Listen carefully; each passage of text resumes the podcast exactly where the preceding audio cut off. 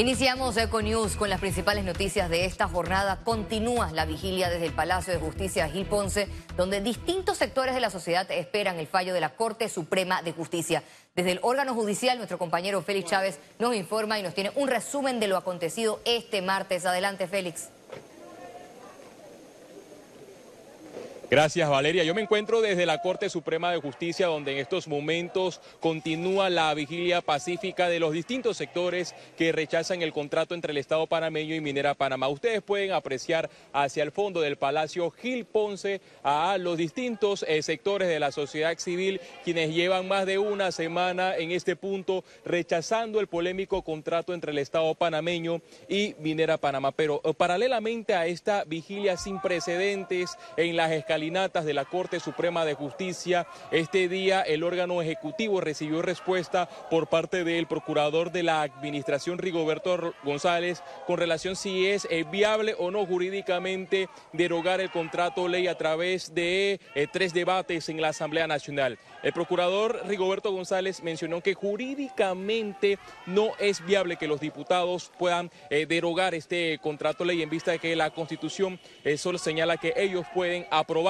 o improbar los, los contratos ley. A continuación, el siguiente informe. El procurador de la Administración, Rigoberto González, es de la tesis que aplicar una derogación con tres debates no está entre las facultades constitucionales del órgano legislativo, que solo puede aprobar o improbar un contrato ley, informó el ministro de Gobierno Roger Tejada. Que no es jurídicamente viable derogar la ley 406 del 20 de octubre del 2023, toda vez que ello excedería los límites de la función legislativa atribuida a la Asamblea Nacional de Diputados. El procurador González señaló que una sentencia del Pleno de la Corte sería la mejor vía para solucionar la crisis, dentro de los cauces institucionales que contempla la constitución política y contribuir a una posible y eventual estrategia de defensa del Estado en el ámbito internacional. Además, que aplicar la derogatoria podría implicar la intromisión de funciones privativas del órgano judicial. Era la opinión que nosotros personalmente estábamos esperando eh, creemos que se ajusta a derecho y eh, reitera que la salida jurídica a la crisis es el fallo constitucional. El abogado Ariel Corbetti, uno de los que demandó por inconstitucional el contrato ley, coincidió también con el planteamiento de que los diputados no pueden derogar la ley 406. Sería un contrasentido. Eh, es un principio universal que las convenciones deben cumplirse. Si el constituyente hubiera querido otorgar esa facultad, lo habría hecho de, manera expresa.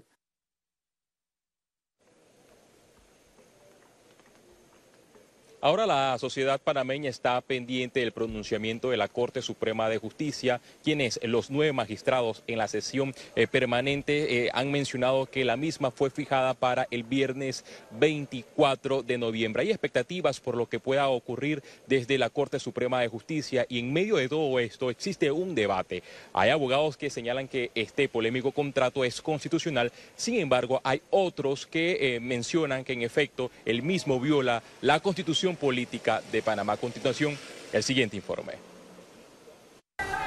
Los nueve magistrados de la máxima corporación de justicia, en una sesión permanente fijada para el 24 de noviembre, decidirán sobre el futuro del contrato minero, tomando en cuenta que el fallo puede darse no necesariamente ese día, así lo señaló la ex procuradora de la Nación, Ana Matilde Gómez. Esta sesión permanente no se tumbará, es decir, no habrá otra agenda para ese pleno, no habrá otro punto en el orden del día de esa agenda. Cuando usted entra al pleno ese, tema único, fallo de inconstitucionalidad, fallo de, o, el debate sobre la constitucionalidad o no de el, contrato minero, las demandas que se han presentado, en este caso, las dos primeras que ya han culminado todas sus etapas.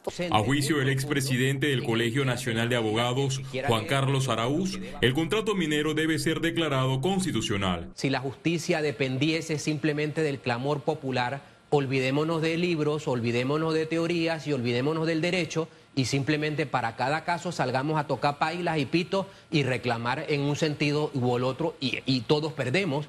De darse la inconstitucionalidad que a juicio del exfiscal Giovanni Olmos debe ser total y no parcial, se debe proceder al cierre de la mina. Porque la pregunta es, declarado inconstitucional, eh, van, ellos van a seguir operando, cómo van a seguir operando, van a seguir extrayendo, qué otras actividades se van a necesitar más control, más monitoreo. Eh, va a generar retos, retos muy fuertes al gobierno. No sé si el gobierno lo va a asumir,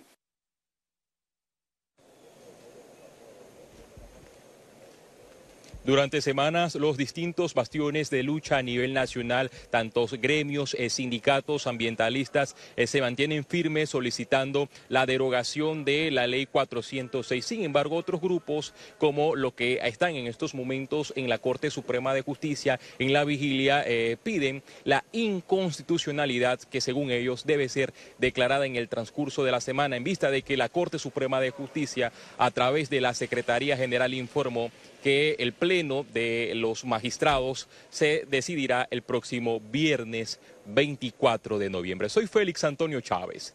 Regreso contigo, Valeria, a los estudios.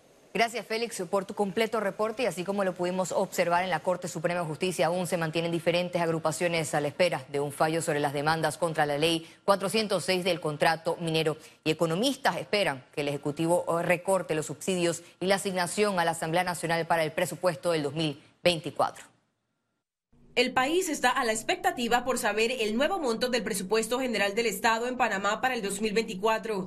El ministro Héctor Alexander confirmó en conferencia de prensa que será menor del que originalmente presentaron a la Asamblea Nacional.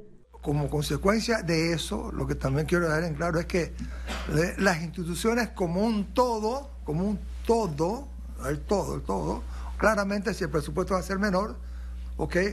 el menor de posibilidades para el sector público común, todo también serán, por supuesto, menores. Para el economista Olmedo Estrada, efectivamente se tienen que hacer adecuaciones en las designaciones por institución y en el manejo de las finanzas. Los subsidios se tienen que revisar, se tienen que eliminar lo que ya eh, han jugado su rol y que no es necesario porque efectivamente el país no tiene con qué hacerle frente. A criterio de Estrada, se están haciendo gastos improductivos en el país. Precisamente los gastos improductivos vienen de eh, la Asamblea de Diputados. Una asamblea que está es para eh, hacer leyes, no para manejar dinero ni presupuesto. Eh, eso déjeselo a, a los ministerios. No podemos quitarle a salud, a educación el tema de la infraestructura pública tampoco podemos descuidar porque mire, este, en este periodo, no en este año, en este periodo de este gobierno, las infraestructuras públicas fueron abandonadas casi en su totalidad. Pese a que algunos abogados han señalado que el Ejecutivo podría aprobar el presupuesto para el 2024 bajo consejo de gabinete sin pasar por la Asamblea Nacional, Estrada señaló que no debe ser así para que el presupuesto sea ley de la República, tiene que pasar por la Asamblea. Si por alguna razón el, presupuesto no llega a discutirse en la Asamblea, la ley establece que se tiene que usar el presupuesto aprobado en el año anterior. Recordemos que el presupuesto original para el 2024 ascendía a 32.754 millones de dólares. Ciara Morris, Econews. Los jubilados del país que iban a recibir un aumento en sus pensiones se sienten traicionados por el gobierno nacional.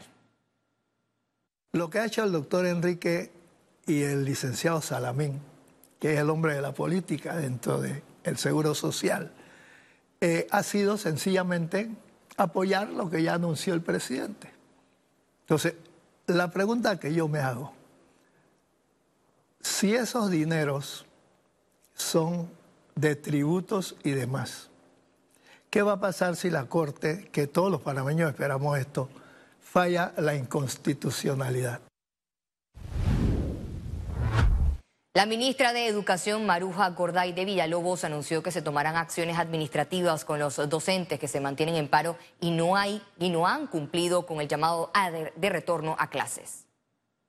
Para aquellos que no han cumplido con ese llamado, se tomarán las acciones administrativas correspondientes y proceder a suspender y a retener el pago de la segunda quincena de noviembre. Nosotros apelamos a ese llamado, apelamos a ese retorno, apelamos a esa posibilidad de entendernos, de poder tener un diálogo pacífico y poder culminar el año lectivo. A pesar de que las autoridades de la Universidad de Panamá anunciaran que este martes se recibían las clases presenciales, la concurrencia en la primera casa de estudios superiores del país fue bastante baja. Las clases en la Universidad de Panamá fueron suspendidas y trasladadas a la virtualidad por los cierres y enfrentamientos constantes en la vía trasísmica para resguardar la seguridad de los estudiantes y docentes. El viceministro de Asuntos Indígenas del Ministerio de Gobierno, Ismael Jaén, habló en exclusiva con la periodista Adela Coriata sobre la situación que vive el país en rechazo al contrato minero. No se pierda esta entrevista completa a las ocho y media de la noche.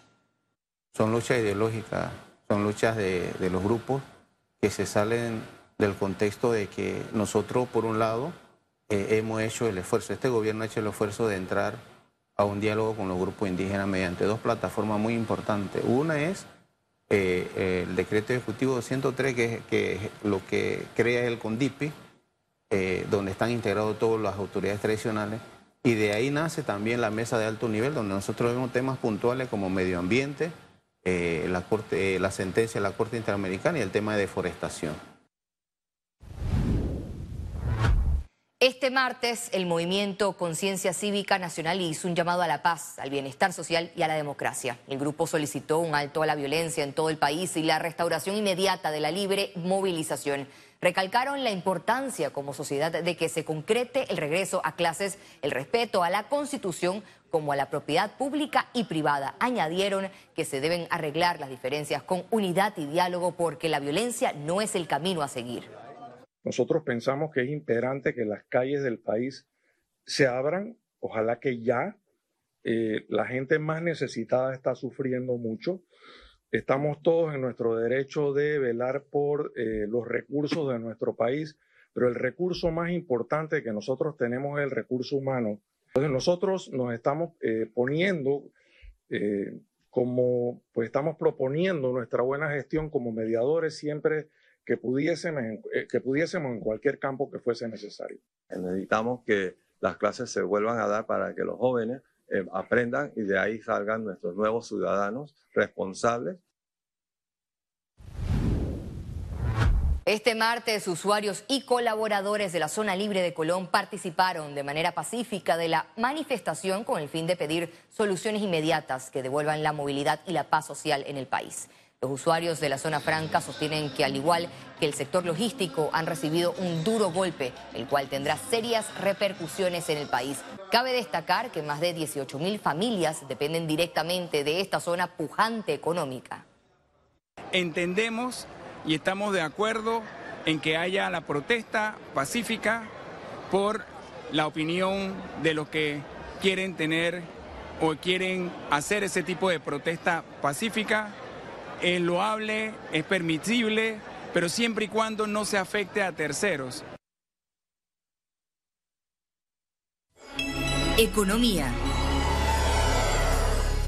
La Autoridad Nacional de Transparencia y Acceso a la Información reiteró que la información sobre el uso de fondos del Estado es de carácter público. Esto ante el escándalo que desató el descubrimiento de la entrega de auxilios económicos del IFARU a personas allegadas al gobierno.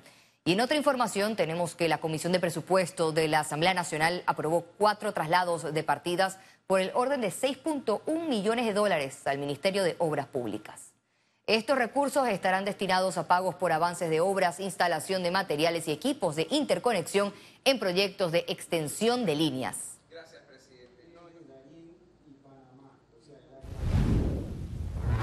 El secretario de Energía, Jorge Staff, se refirió al traslado de combustible a la provincia de Chiriquí Bocas del Toro afectada por los cierres de vías. La situación de cierre en la, Interamericana se mantiene, por lo tanto estamos eh, en este momento planificando nuevo ingreso de más convoys de combustible tanto para la provincia de Chiriquí como para la provincia de Bocas del Toro durante esta semana.